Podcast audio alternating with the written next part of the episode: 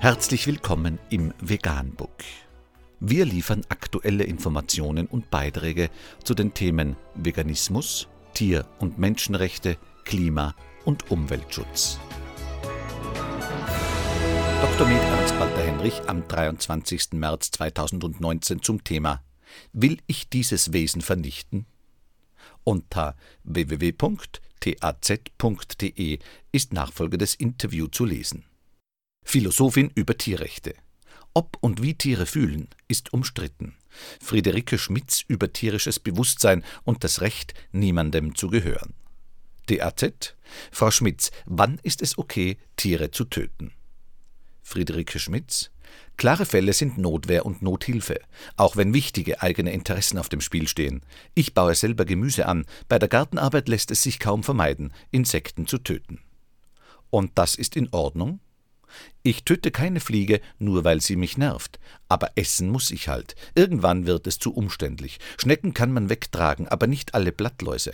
Bei den Insekten und Weichtieren ist auch nicht so klar, ob sie empfindungsfähig sind. Das ist aber das entscheidende Kriterium. Welche Tiere sind empfindungsfähig? Eindeutig ist, Wirbeltiere sind empfindungsfähig. Woran machen Sie das fest? Diese Tiere sind uns in vielem ähnlich, in ihrer Anatomie, ihrem Nervensystem und der Schmerzübertragung und auch in ihrem Schmerzverhalten. Ein Schwein, das sich am Bein verletzt, erschrickt, schont das Bein und versucht, der Schmerzursache aus dem Weg zu gehen. Bei so vielen Ähnlichkeiten auf der körperlichen und Verhaltensebene sollten wir davon ausgehen, dass Tiere auch ähnlich empfinden. Man sieht es, wenn ein Schwein oder ein Hund leidet. Das leugnet kaum jemand. Das gilt nicht nur für offensichtliche Schmerzen, sondern auch für komplexere Gefühle wie Trauer oder Zuneigung. Wenn ein Schwein sich verletzt oder eine Kuh sich nicht von ihrem Kalb trennen möchte, ist das nicht Instinkt? So kann man das nennen. Auch bei instinktivem Verhalten kann ich etwas empfinden. Es leidet trotzdem jemand. Dass sich Mutter um ihre Kinder kümmern, ist nicht unbedingt eine überlegte Entscheidung, sondern hat viel mit hormonellen Prozessen zu tun, die man auch mit Instinkt beschreiben könnte. Und weil diese Tiere uns ähnlich sind, dürfen wir sie nicht töten? Das ist kein abstraktes ethisches Gesetz. Es geht erst einmal darum, was ich überhaupt will. Will ich dieses Wesen, das mir so ähnlich ist, einfach vernichten? Ich finde es auch komisch zu sagen, Tiere zu quälen sei schlecht, aber sie zu töten sei in Ordnung. Ich lösche ein anderes Bewusstsein komplett aus, nehme dem Tier damit alles. Haben Tiere ein Bewusstsein? Da gibt es verschiedene Definitionen. Die einfachste, es fühlt sich auf eine bestimmte Weise an, da zu sein. Bewusstsein ist der Unterschied zwischen jemand und etwas.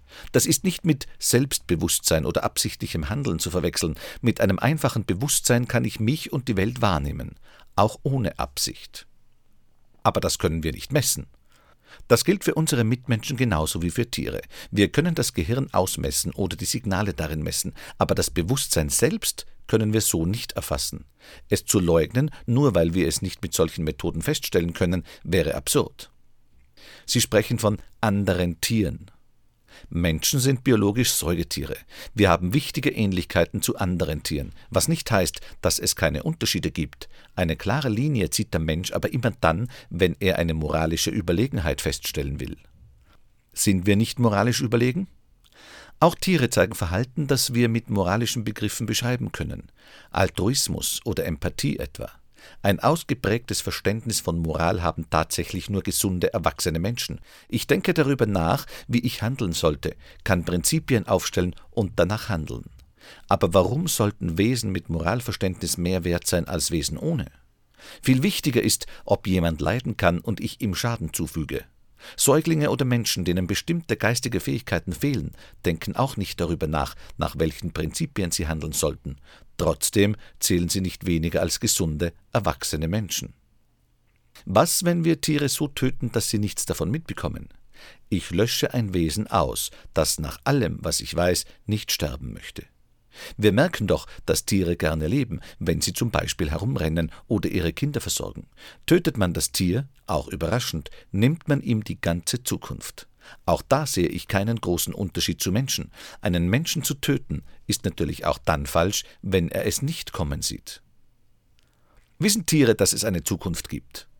Ein Hund freut sich, wenn der Mensch nach Hause kommt. auch schon, wenn er das Auto hört und der Mensch noch gar nicht da ist. Ein Bezug auf die unmittelbare Zukunft ist da, und selbst wenn nicht, wäre das kein Grund, Tieren die Zukunft wegzunehmen. Also ist es falsch, sich für bessere Tierhaltung und andere Tötungsmethoden einzusetzen. Das kommt auf das Ziel an. Für eine Gesellschaft zu kämpfen, in der wir Tiere zwar besser, aber immer noch töten, finde ich nicht ausreichend. Wir müssen auf eine gerechte Gesellschaft hinarbeiten, in der wir Tiere nicht mehr ohne Not töten oder ausbeuten. Solange das noch passiert, möchte ich natürlich auch, dass die Tiere, die jetzt grausam sterben, weniger leiden. Aber ich frage mich, wie sinnvoll ist es, Energie in solche Reformkampagnen zu stecken? Man läuft damit auch Gefahr, das bestehende System zu legitimieren und zu stabilisieren. Wir müssen über den Abbau und das Ende der Tierhaltung, nicht über die Reform von Tötungsmethoden sprechen. Wie stellen Sie sich das vor? Statt Programme für artgerechte Tierhaltung oder bessere Tötung zu fördern, sollte die Politik Bauern unterstützen, die aus der Tierhaltung aussteigen wollen. Wir brauchen eine Ernährungsumstellung hin zu pflanzlicher Ernährung und eine entsprechende Veränderung in der Landwirtschaft. Das wird nicht ausschließlich über den Markt oder den Konsum geschehen, sondern Natürlich kann ich vegan, ökologisch und regional einkaufen, aber damit werde ich nicht die Agrarindustrie umkrempeln. Momentan essen Menschen so viel Fleisch, weil die Industrie es unter brutalen Bedingungen herstellt, es deshalb billig verfügbar ist, beworben wird und die Politik das auch noch unterstützt. Nur mit größerem Druck aus der Gesellschaft, mit Protest und Widerstand können wir die Politik dazu bringen, diese Rahmenbedingungen zu ändern. Das ist auch in Anbetracht der dramatischen Klimakrise dringend nötig. Genau wie eine Löwe eine Gazelle tötet, haben Menschen sich die Fähigkeit angeeignet, Tiere zu töten. Wieso sollten wir jetzt damit aufhören? Die Natur ist grausam, zu Mensch und Tier. Sonst nehmen wir uns daran kein Vorbild. Wir achten die Rechte von anderen und streben eine gerechte Gesellschaft an. Das hat mit Naturbedingungen nichts zu tun. Der Löwe hat keine andere Wahl, als die Gazelle zu töten und kann nicht darüber nachdenken, ob er lieber etwas anderes essen würde. Wir haben ein Moralverständnis und sollten deshalb Tiere, die das nicht haben, entsprechend behandeln.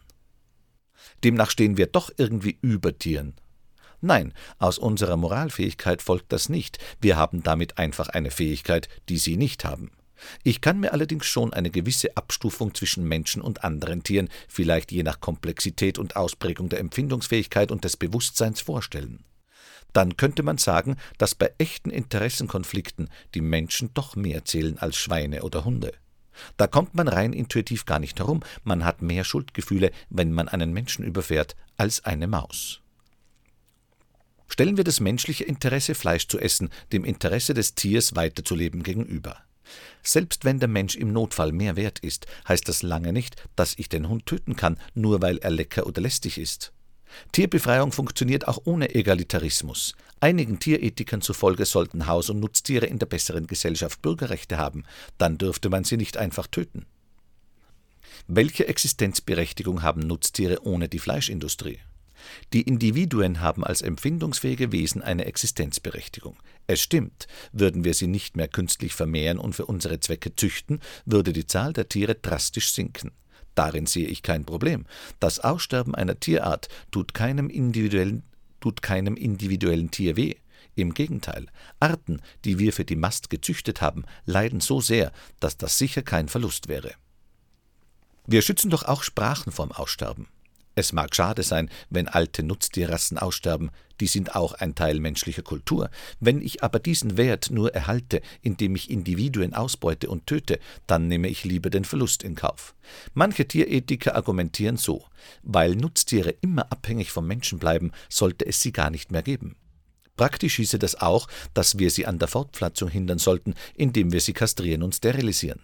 Das wäre wieder ein Eingriff in die Freiheit des Tieres. Wir könnten auch einfach aufhören, diese Tiere zu vermehren und zulassen, dass sie sich aus eigenem Entschluss fortpflanzen, zumindest in dem Maße, wie wir die Tiere dann auch gut versorgen könnten.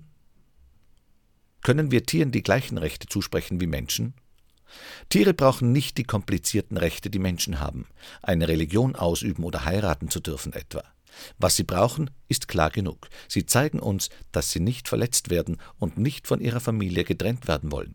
Daran können wir schon basale Rechte festmachen. Schwieriger ist die Frage, ob wir gegenüber Tieren auch eine Pflicht zur Hilfeleistung haben, wie gegenüber Menschen. Und wie ist es? Das sind alles noch ethische Diskussionen. Viele Tierrechtler wollen ja Tierrechte auch gesetzlich verankern.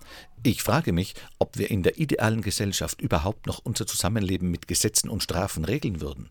Das zentrale Problem für Tiere heute ist ihr Status in der aktuellen Wirtschaft.